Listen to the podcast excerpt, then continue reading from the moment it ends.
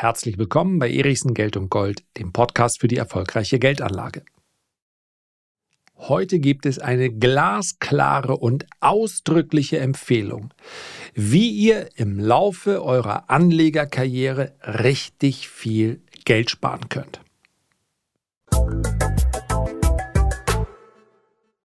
Ich habe 500.000 Euro mit der Apple-Aktie verloren oder gar eine Million mit Nvidia oder gar 10 Millionen mit Bitcoin. Diese oder ähnliche Titel werdet ihr wahrscheinlich schon mal gesehen haben, wenn ihr euch hin und wieder auf YouTube rumtreibt.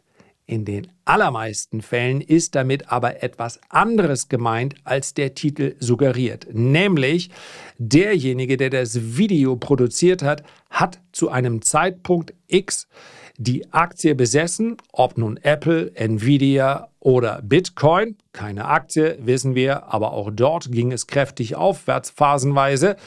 Und dann hat er aber zu früh wieder verkauft. Naja, hätte er dann die Aktie behalten, sie wäre durch die Decke gegangen, hätte er noch viel, viel mehr Gewinn eingefahren. Im allerschlimmsten Fall hat er sie mit Verlust verkauft und tatsächlich ist dann die Aktie aber doch in die gewünschte Richtung gerannt. Das macht natürlich einen wunderbaren YouTube-Titel her, ein sehr schönes Video. Jeder kann teilhaben an diesem Leid und jeder kann sagen, das ist mir auch schon mal passiert. So ganz richtig ist das natürlich nicht. Ich will aber auch gar keinen mahnenden Zeigefinger erheben. Wahrscheinlich habe ich das so oder ähnlich auch schon mal auf YouTube besprochen. Schließlich habe ich in den ersten 15 Jahren an der Börse fast ausschließlich mich mit dem Trading beschäftigt. Naja, und da habe ich jede Aktie schon mal besessen. Aber mein Ziel beim Kauf dieser Aktie im Trading war ja dann mit einem kleinen Gewinn wieder zu verkaufen Trade your plan and plan your trade und andersrum. Das heißt also, es war ja mein Plan, dann mit dieser Rendite wieder zu verkaufen. Und es ist dann natürlich ein bisschen irreführend, wenn ich Jahre später behaupte, ach, hätte ich doch diese Aktie behalten, dann wäre sie durch die Decke gegangen und alles wäre wunderschön gewesen. Nichtsdestotrotz kann ich den Gedanken verstehen. Die Aktie ist mir ein bisschen zu riskant. Vielleicht ein One-Trick-Pony aus dem Biotech-Bereich. Wenn der Wirkstoff erstmal zur Zulassung gelangt, dann geht die Aktie durch die Decke. Aber man ist ja dann immerhin doch so seriös als Anleger, dass man sagt, eigentlich ist es zu riskant. Das ist ja wie im Casino, hopp oder top. Also, wenn es weg ist, dann ist es auch richtig weg. Aber wenn ich gewinne, ist es ja viel besser als im Casino, denn ich kriege ja nicht nur das Doppelte meines Einsatzes, noch viel, viel mehr. Und deswegen ist so dieser Begriff entstanden des Fuck You Money oder des Spielgelds. Eigentlich zu spekulativ, eigentlich zu riskant, aber so, na sagen wir mal, verlockend, dass ich doch irgendwie dabei sein will aber ich kann es alles nicht kontrollieren und der Verlauf ist höchst unsicher, also stecke ich nur ein bisschen Geld da rein. Und jetzt kommt meine Empfehlung. Lasst das bleiben. Im Laufe der letzten 25 Jahre wäre es viel sinnvoller gewesen, einen Großteil, einen weit überwiegenden Teil dieser Spielgeld- oder Fuck-You-Money-Spekulation nicht mitzumachen weil sie am Ende des Tages auch nie die Aufmerksamkeit bekommen, die mein Geld eigentlich bekommen sollte. Denn wenn ich jetzt den Betrag X, den ich also als Fuck You Money bezeichne, also ein Betrag, bei dem es mir nicht weg wehtut, wenn er denn weg ist, wenn er im Totalverlust endet, was passiert denn, wenn der Betrag sich verdoppelt oder verdreifacht? Dann ist es ja immer noch ein so kleiner Betrag, dass es am Ende des Tages nicht wesentlich zu meinem Vermögensaufbau beiträgt. Es gibt hier ein sehr gutes Buch, ist sehr alt, muss sich keiner kaufen, aber ich gebe mal ein Kapitel ganz grob wieder, beziehungsweise einen Leitspruch. Investiere nur Geld, bei dem du sagen kannst, dass wenn die Spekulation aufgeht, und es geht hier explizit um Spekulation, nicht um langfristiges Investieren, dass dann auch ein gewisser Impact entsteht.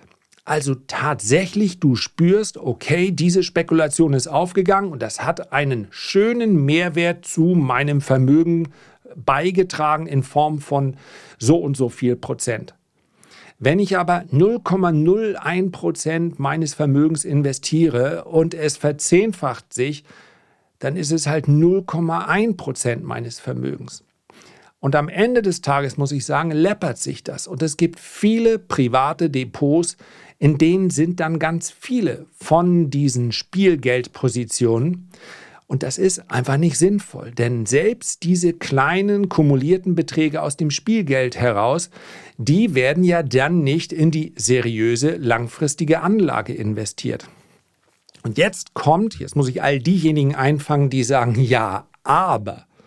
Und hier gab es ein schönes Beispiel, wo habe ich das gesehen? Mir ist in meiner Timeline, der, der YouTube-Algorithmus hat mir, da muss ich auch mal überlegen, wie das passieren konnte, hat mir ein Video vorgeschlagen. Da ging es um die Frage, wie eine Million Euro langfristig anlegen. Ich war aber ganz froh, dass es mir vorgeschlagen wurde, denn das Video war ganz gut gemacht.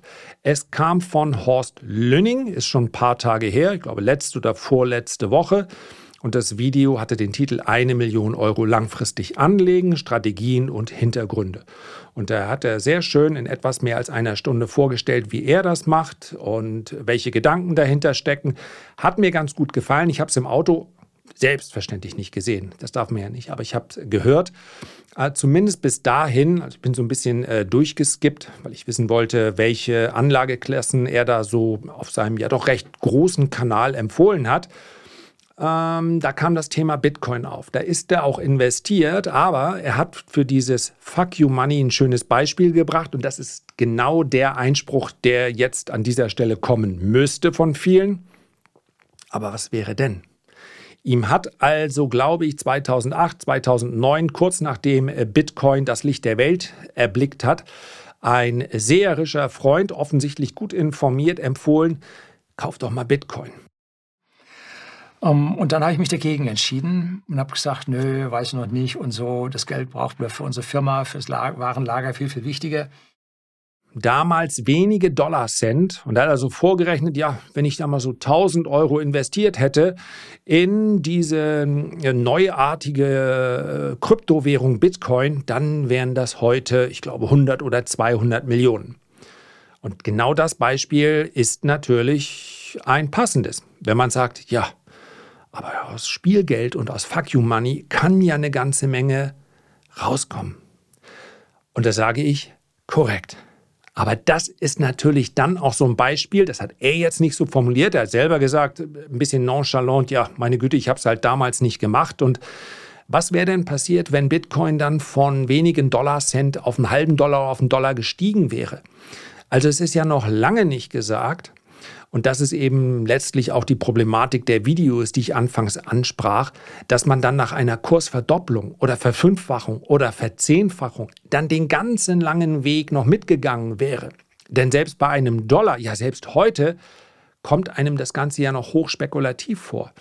Und wenn aus 1000 Euro dann 10.000 Euro werden, dann wird bei den meisten schon der Impuls entstehen, naja gut, aber da nehme ich jetzt auch mal das Geld mit. Ich meine, es verzehnfacht sich. Wo soll das denn noch hingehen?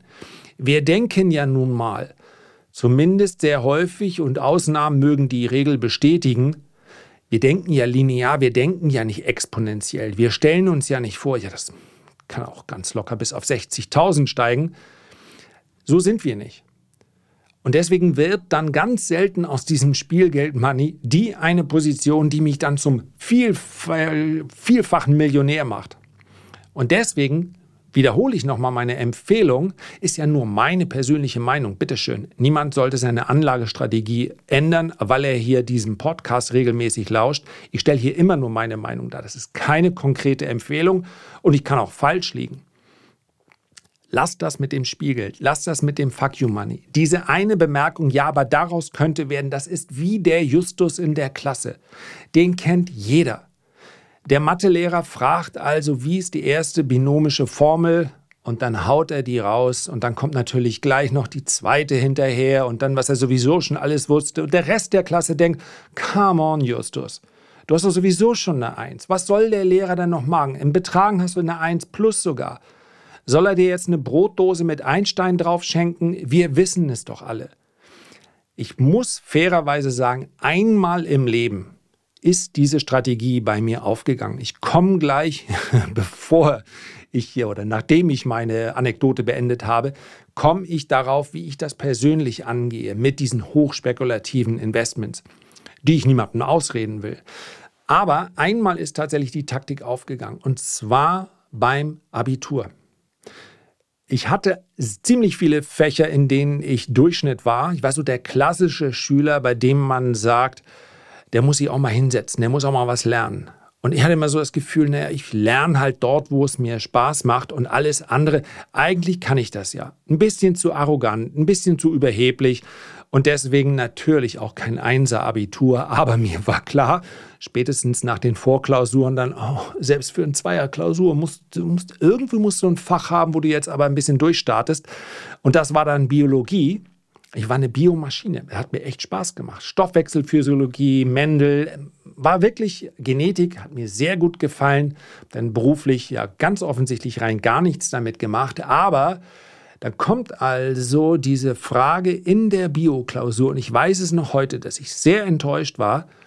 Ich habe nicht verstanden, was dort jemand von mir will.